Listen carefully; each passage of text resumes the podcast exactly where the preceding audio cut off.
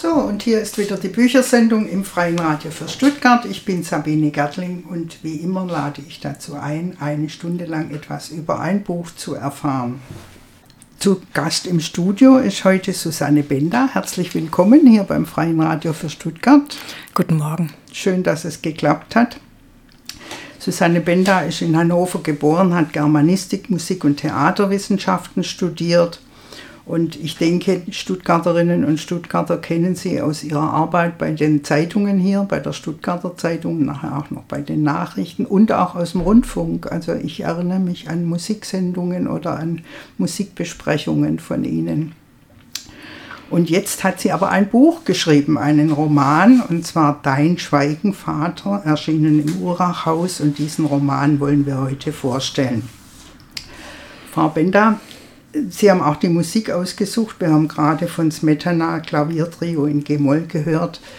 Was war der Auslöser dafür, dass Sie das mitgebracht haben? Ich war ganz gespannt, was eine Musikredakteurin mitbringt an Musik. Ja, ähm, ich habe mit Absicht dieses Stück ausgesucht, weil es ähm, eigentlich alles emotional umfasst und nebenbei auch ein bisschen geografisch, weil Smetana äh, Tscheche war, also emotional umfasst, was mein Roman ähm, zu schildern versucht, nämlich eine tiefe Traumatisierung bei ähm, Smetana ausgelöst durch den Tod seiner geliebten Tochter, hochbegabt offenbar. Viereinhalbjährig ist sie an Scharlach gestorben. Das Problem ist für ihn gewesen oder das, äh, das verstärkende, ähm, ähm, der verstärkende Schmerz war für ihn, dass seine äh, erste Tochter vorher auch schon gestorben war. Und mit diesem Trauma umzugehen, bemüht sich dieses ähm, Klaviertrio, das einzige, was er geschrieben hat. Und so wie alle Kammermusik von Smetana ist auch dieses Stück ähm, ganz besonders tief. Mich berührt ungemein diese sehr expressive Solo. Ähm, zu Beginn des ersten Satzes, die wir eben gehört haben, die den ganzen Schmerz eigentlich so in eine, in einen extrem ausdruckspralles Thema fast. Und dann kommt kurz danach das Solo-Cello, das haben wir auch gehört eben, das so eine Art Kinderliedmelodie danach spielt. Es geht also im ganzen Trio darum, wie werde ich mit meinen Schmerzen fertig und wie verarbeite ich ein Trauma. Und passender hätte man ja, hm. diese Musik nicht auswählen können, glaube ich. Jetzt kann man schon vermuten, dass äh, Ihr Buch irgendwann in Tschechien spielt. Ja, ähm, und dass es mit Schmerz zu tun hat. Ja. Ähm, normalerweise bitte ich ja die Autoren gleich zu lesen, aber ich denke, hier müssen wir erstmal drüber sprechen, was so der Kern dieses Buches ist, was der Auslöser auch war. Ja, der Auslöser lag in meiner eigenen Familiengeschichte, der ich nachgegangen bin, wo ich irgendwann gemerkt habe, da gibt es etwas, was noch nicht ausgesprochen worden ist und was der Worte bedarf ich habe mich lange drumherum gedrückt und dann habe ich gemerkt, ich möchte mich damit beschäftigen, denn mein Vater war ein ganz großer Schweiger und denn mein Vater ist genau durch das hindurchgegangen, durch das ich den Protagonisten hier hindurchschicke, der so eine Art alter Ego meines Vaters ist. Der heißt Paul und wir erleben im ersten Teil des Romans das, was damals äh, 27.000 Menschen erlebt haben, nämlich die Vertreibung aus der Stadt Brünn äh, durch die tschechischen, tschechischen Bevölkerungsteil. Man muss wissen, in der Stadt Brünn, in der tschechischen Stadt Brünn haben, hatten seit Jahrhunderten Deutsche und Tschechen zusammengelebt, teils friedlich, teils auch mit Reibung, aber sie haben das irgendwie hinbekommen. Dann wurde das ganze heutige Tschechien zum Reichsprotektorat und es gab die die Herrschaft der Deutschen, die die Tschechen auch unterjocht haben. Und als dann der Krieg vorbei war oder sich dem Ende zuneigte, hat sich auch ähm, befördert durch eine sehr rigide Exilregierung der Tschechen das genau umgekehrt. Und es begann also dieses Auge um Auge, Zahn um Zahn der Tschechen gegenüber den ehemaligen deutschen Besatzern, äh, das dann gipfelte in dem, was dann später als Brünner Todesmarsch in die Geschichte eingegangen ist, nämlich die Vertreibung von 27.000 Deutschen, das war etwa die Hälfte der Brünner Bevölkerung, muss man sich klar machen, in Richtung Deutsches Reich zurück ins Deutsche Reich, also in Richtung Wien. Das ist jetzt gar nicht so weit, denkt man sich, dieser Weg. Ähm, man muss aber sehen, ähm, die erste Etappe war über 30 Kilometer lang und sollte, die Leute wurden zusammengetrieben, sollten alle ihr Hab und Gut mitnehmen, also was sie halt wichtig fanden. Ähm, und sie wurden dort, äh, das sind 140 Kilometer, die, die sie etwa gelaufen sind. Die erste Etappe ist aber eben sehr, sehr lang und es waren vor allen Dingen alte Frauen und Kinder, die dort waren, weil der Rest war ja im Kriegseinsatz. Und Ihr Vater war da auch als mein Kind Mein Vater war dabei. da als Kind dabei und hat das tatsächlich auch überlebt. Es sind über 5000 Menschen wohl dort gestorben. Ganz genau weiß man es ja nicht. Äh, und ähm, er hat das überlebt, aber schreckliche Erlebnisse muss er gehabt haben, über die er nie sprechen wollte.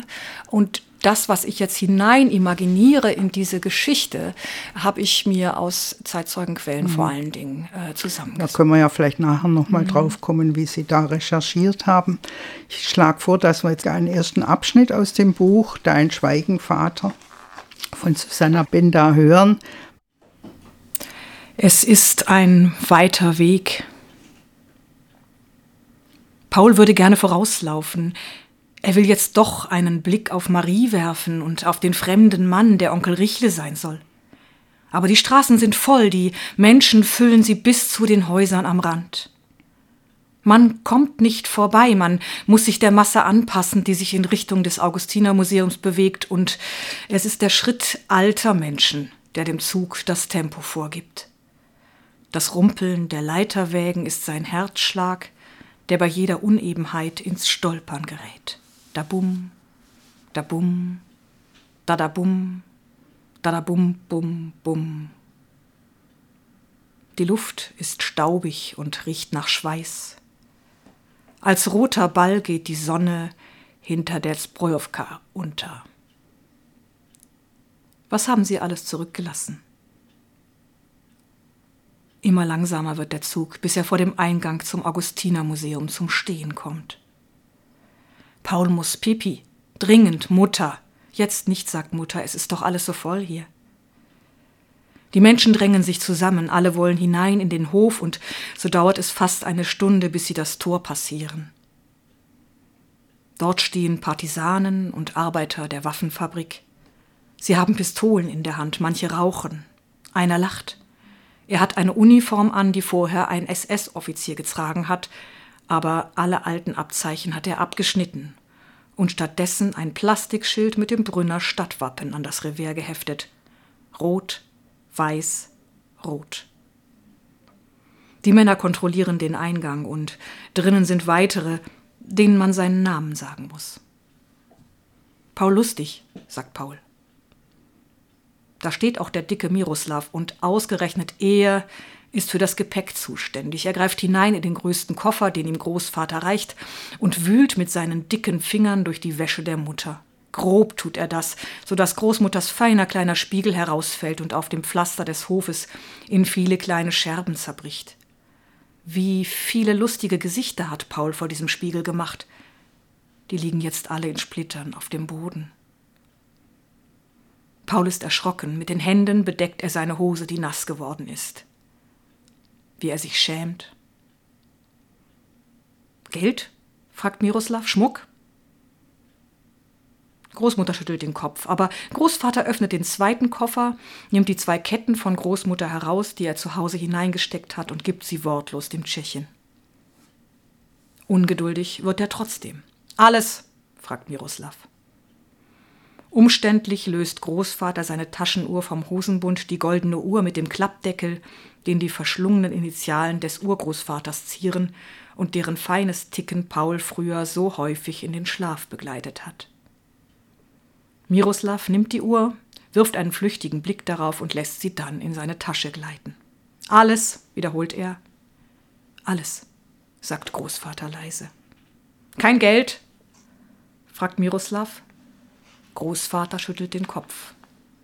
Paul hat gesehen, dass die Mutter daheim ein paar Münzen, vielleicht auch einen Schein aus dem Haushaltsgeldbeutel genommen und in ihren Strumpf gesteckt hat.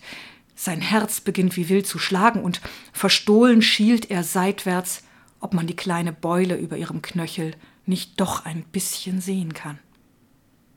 Oh ja, man sieht sie, aber was für ein Glück, Miroslav sieht sie nicht. Die Ringe an den Fingern der Großeltern, die hat er allerdings gesehen.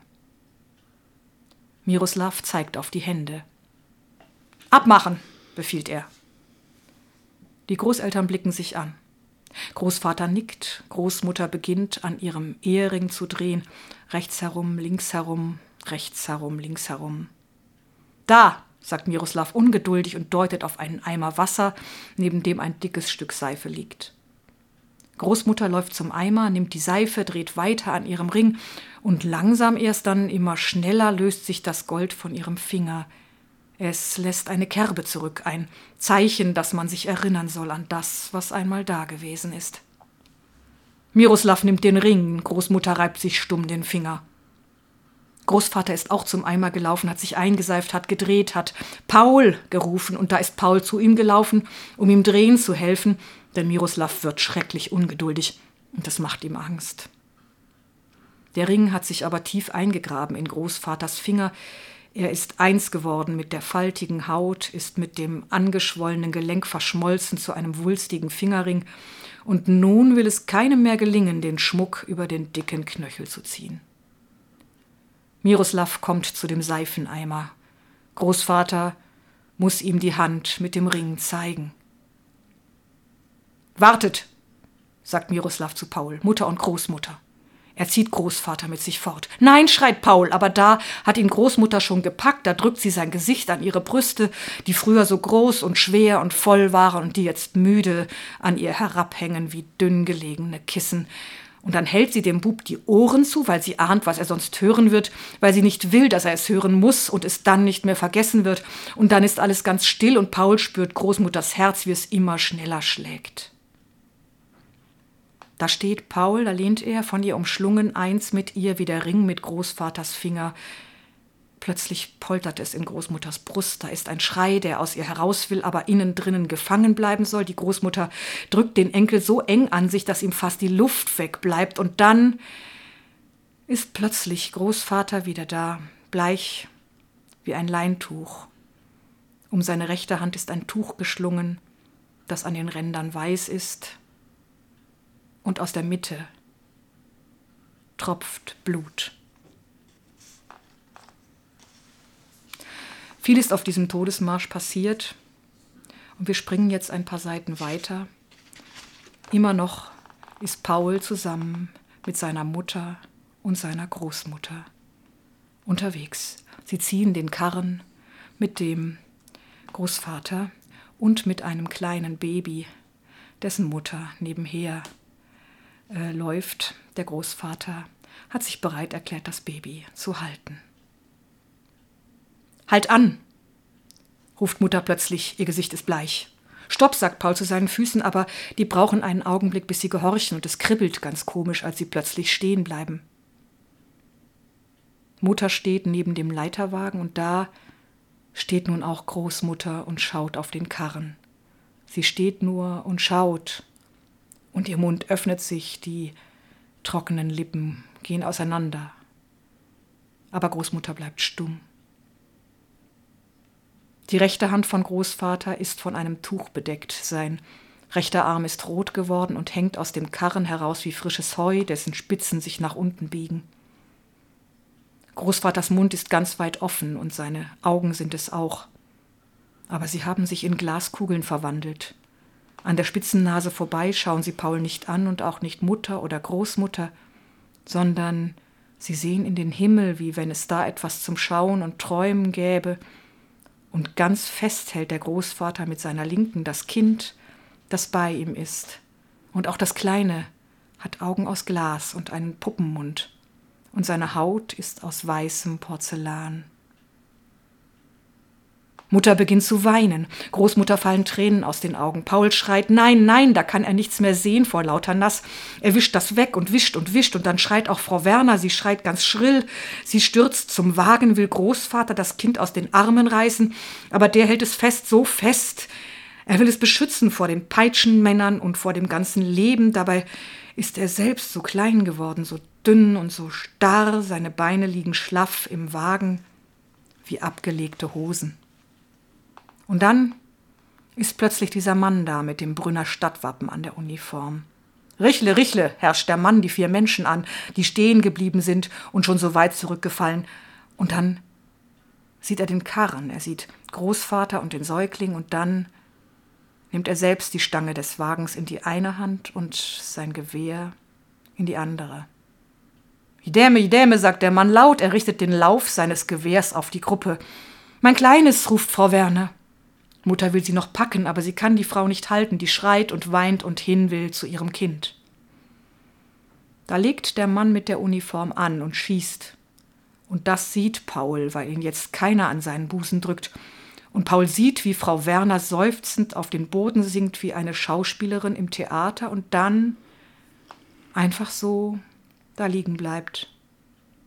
Aber keiner klatscht ihr Beifall und deshalb steht sie auch nicht auf, um sich lächelnd zu verbeugen, sondern bleibt da liegen, die Beine geknickt, das Gesicht im Staub. Das waren jetzt zwei erste Abschnitte aus Dein Schweigenvater von Susanne Benda. Sie muten da den Leserinnen, den Lesern einiges zu. Sie schauen ganz genau hin oder zwingen sie auch ganz genau hinzuschauen, diesem Ereignis. Ähm, sie wussten jetzt, in der Familie war irgendwas, aber wie sind Sie draufgekommen, dass es dieser Marsch war, den Ihr Vater mitgemacht hat? Ja, ich wusste ja, dass er ihn gegangen ist. Das war mhm. bekannt. Ähm, mein Vater hatte auch einen jüngeren Bruder, sechs Jahre jünger, äh, der tatsächlich auch ein paar Dinge niedergeschrieben hat, ähm, wie eine Art Notizbuch, ein kleines, aber sehr ausgespart. Und das hat mir meine Cousine dann zu äh, kommen lassen. Da habe ich immerhin so ein bisschen äh, ein paar Ereignisse ähm, geahnt. Ähm, und ähm, für mich war es bei allem Schmerz, der um diesen Todesmarsch passiert ist, und tatsächlich sind diese Dinge alle passiert, die ich beschreibe, entweder bei meinem Vater, seinem Bruder mhm. und die waren zusammen mit Mutter und Großmutter unterwegs. Ähm, äh, oder auch mit bei anderen Leuten, denn ich habe sehr viele Zeitzeugenberichte gelesen. Und meine, mein Gedanke war aber, erst dachte ich auch, kann ich das überhaupt Lesern zumuten, dieses, dieses wirklich, diese, diese wirklich ganz schwere Kost.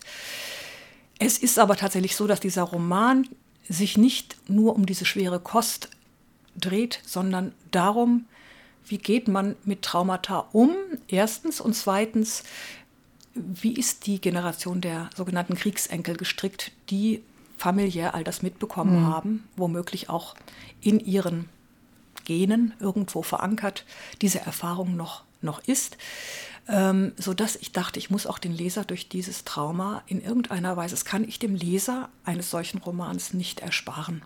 Und so habe ich auch ihn mhm. durch das hindurchschicken wollen.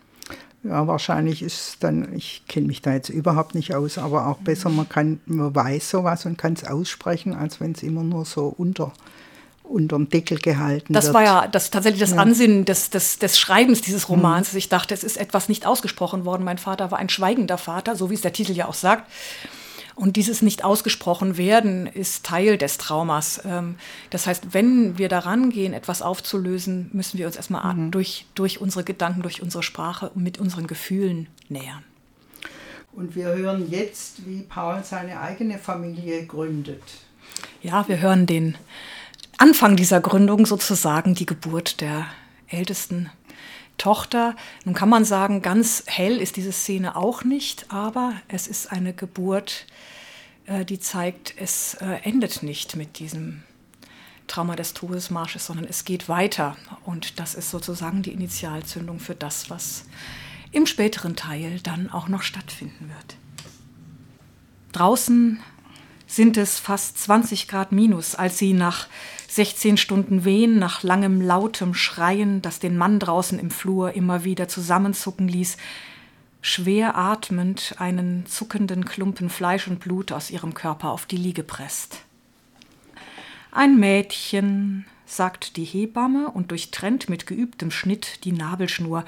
Dann hebt sie den blutigen Klumpen auf und schlägt ihm so lange auf den Rücken, bis ein klägliches Wimmern aus seinem verklebten Mund kommt und dann noch eins, vielleicht weil der kleine Körper erschrocken ist über das eigene Geräusch.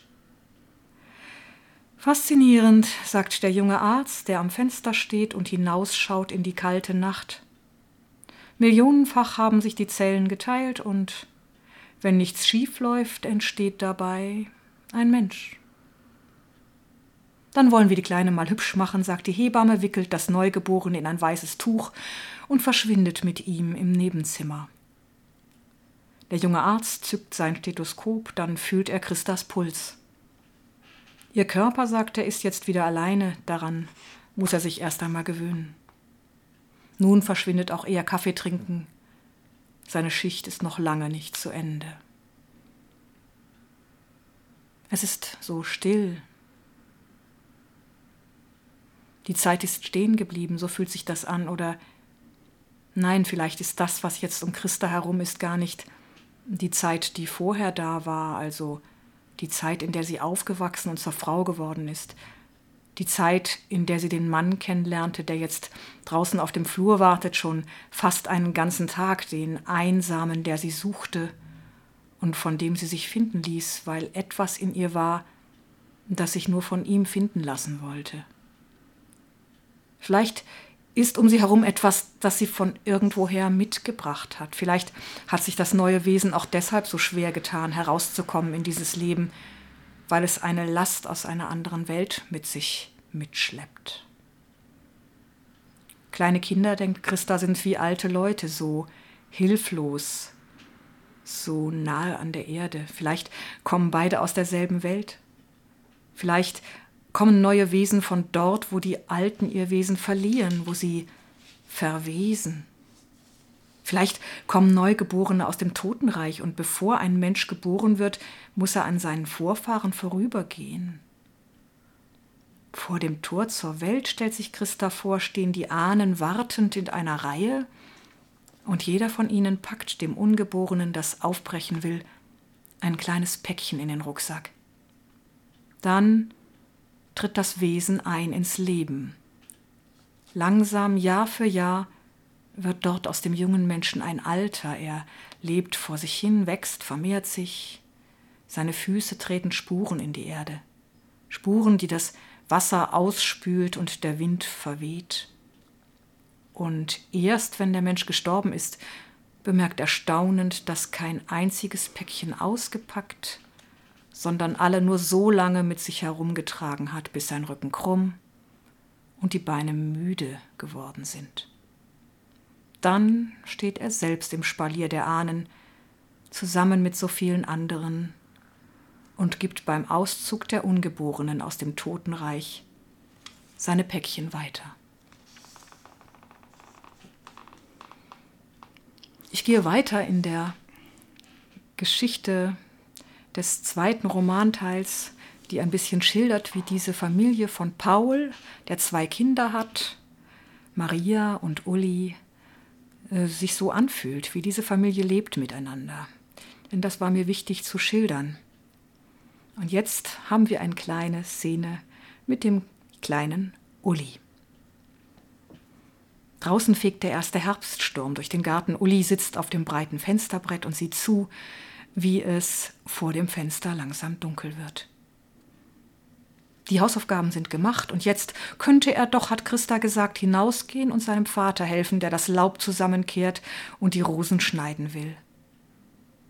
Noch blüht es hier rot, dort gelb, aber die Pracht wird weniger, die Farben verschwinden und die Stöcke, an denen keine Blüten mehr sind, müssen zurechtgestutzt und mit Häufchen aus Erde und Torf vor dem nahenden Frost geschützt werden. Uli hat keine Lust, sich die Finger zerstechen zu lassen, nur wegen dieser Pflanzen, an denen so viele von seinen Bällen schon kaputt gegangen sind. Deshalb sieht er jetzt von drinnen dem Vater zu, der sich eingehüllt in seinen dicken olivgrünen Parker und mit schon nass geregneten Haaren langsam von Pflanze zu Pflanze vorarbeitet.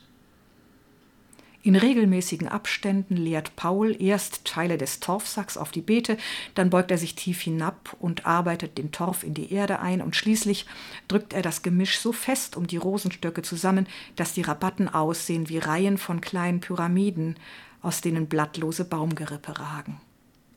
Den Rasen daneben hat Paul mit einem Plastikband abgetrennt, damit bloß nichts hineinwuchert in das Reich der Rosen. Der Vater wird wieder spät hereinkommen.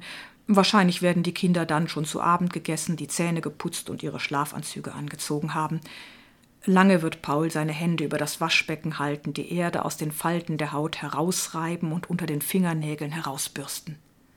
Dann wird er sich sein erstes Bier aus dem Kühlschrank holen, vielleicht auch ein kleines Glas von dem Schnaps, der im Gefrierfach liegt, und wenn er anschließend das Kinderzimmer betritt, werden seine Wangen glühen vom Wind im Garten und vom Alkohol, und er wird Maria und Uli über die Wange streicheln. Gute Nacht, sagt Paul, und die Kinder, die er berührt, spüren an seinen Händen die Narben und die frischen Wunden, die ihm die Dornen zugefügt haben.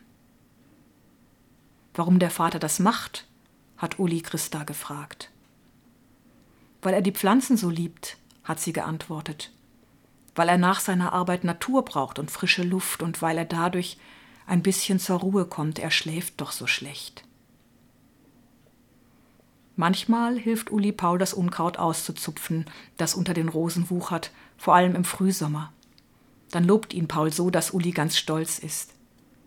Vielmehr sprechen die beiden aber nicht. Man darf, sagt Paul, die Stille der Blumen nicht stören, dann kann man manchmal hören, wie sie miteinander flüstern. Und wusstest du eigentlich, Uli, dass Pflanzen nicht nur an sich selbst, sondern auch an die Gemeinschaft denken? dass sie kranke Artgenossen unterstützen, indem sie ihnen Nährstoffe über ihre Wurzeln weiterleiten? Hm, sagt Uli. So schweigen der Vater und sein Sohn, und später, wenn Uli ins Haus kommt, hat die Erde kleine schmerzende Rillen in seine Finger gegraben, und er muss die Mutter bitten, die Wunden mit der Salbe einzucremen, die alles wieder gut macht. Paul ist dann immer noch draußen, und von drinnen kann man sehen, wie er dasteht mit dem Rücken zum Fenster und die Glut seiner Zigarette leuchtet in der Dunkelheit. Das war jetzt ein Einblick in die Familie, das Familienleben von Paul mit seiner Frau Christa und den beiden Kindern Uli und Marie. Maria ja, Maria. Das ist wichtig. ja. Weil anfangs gab es ja eine Marie und nachher eine Maria. Ich wollte Sie aber auch fragen, Sie kommen ja vom journalistischen Schreiben. Wie hm. war das jetzt, sich einen Roman vorzunehmen und sich die Erlaubnis zu geben, auch dazu fabulieren zu dürfen? Das war erstmal ein Riesending und es war nicht einfacher dadurch, dass ich auch noch sozusagen ähm, meine familiären Wurzeln da ein bisschen hm. erforscht habe. Ähm, und es mit großen Formen umzugehen, ist, braucht eine eigene Energie.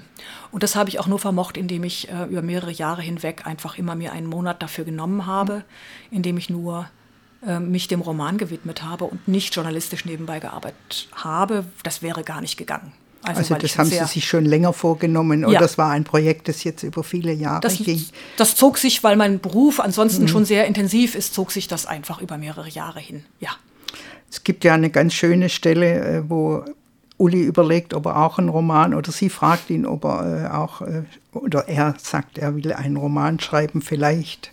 Mhm. Und da lustig oder traurig, weiß nicht, vielleicht beides zugleich. Wieso beides zugleich? Warum nicht? Im Leben ist auch immer alles zugleich. Also finde ich eine ganz schöne Stelle, wo ja. es ja um dieses Romanschreiben geht. Sie, sie spiegelt auch ein bisschen ähm, und das wieder, was in meinem Roman natürlich auch passiert, im, im letzten Teil, wo die Geschwister miteinander, die erwachsenen Geschwister miteinander ge, ge, gezeigt mhm. werden und wo es tatsächlich darum geht, wie gehen die damit um, dass dass sie da ein Päckchen auf ihrem Nacken fühlen, was ich ja eben so ein bisschen versucht habe, in, dieser, in diesem Traum, in dieser mhm. Imagination von Christa darzustellen. Wie gehen die damit um? Ähm, und es gibt ja inzwischen sehr viele Bücher über die sogenannte Kriegsenkelgeneration und darüber, was diese Generation ähm, prägt und unter vielen Eigenschaften, die dort ähm, beleuchtet werden, ist auch diejenige, dass man so nicht richtig weiß, was man eigentlich will. Aus äh, dem Gefühl heraus, dass man, ähm, dass man von seinen Wurzeln abgekappt ist.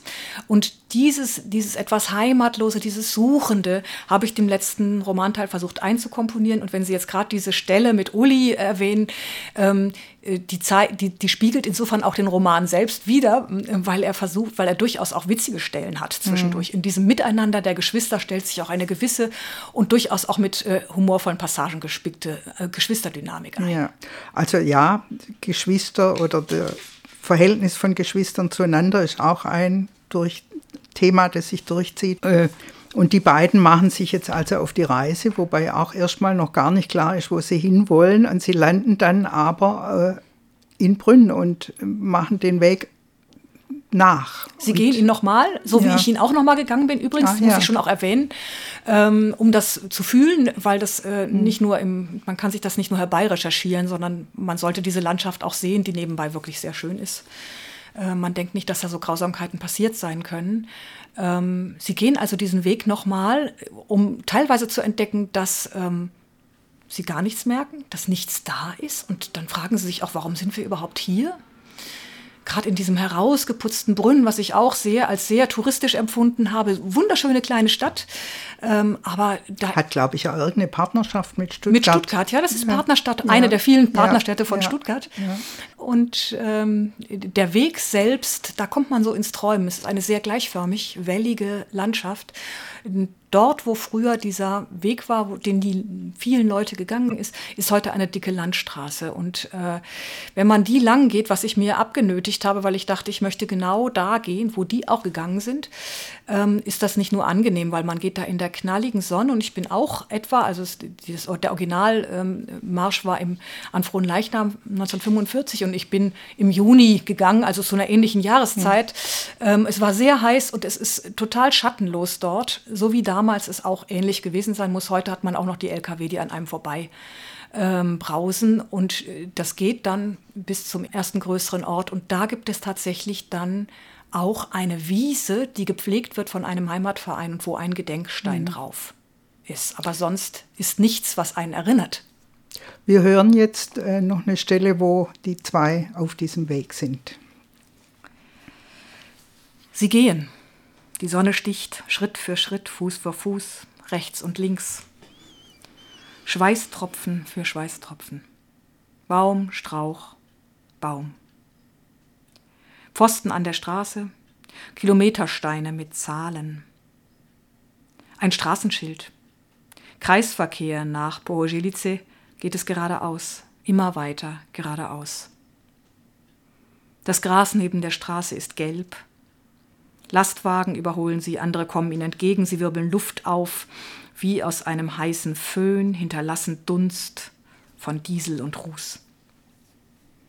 Im Straßengraben liegt eine Radkappe, ein abgebrochener Spiegel. Da sind Dosen von Bier und Suppe, Plastikstücke, ein zerfetztes Karohemd.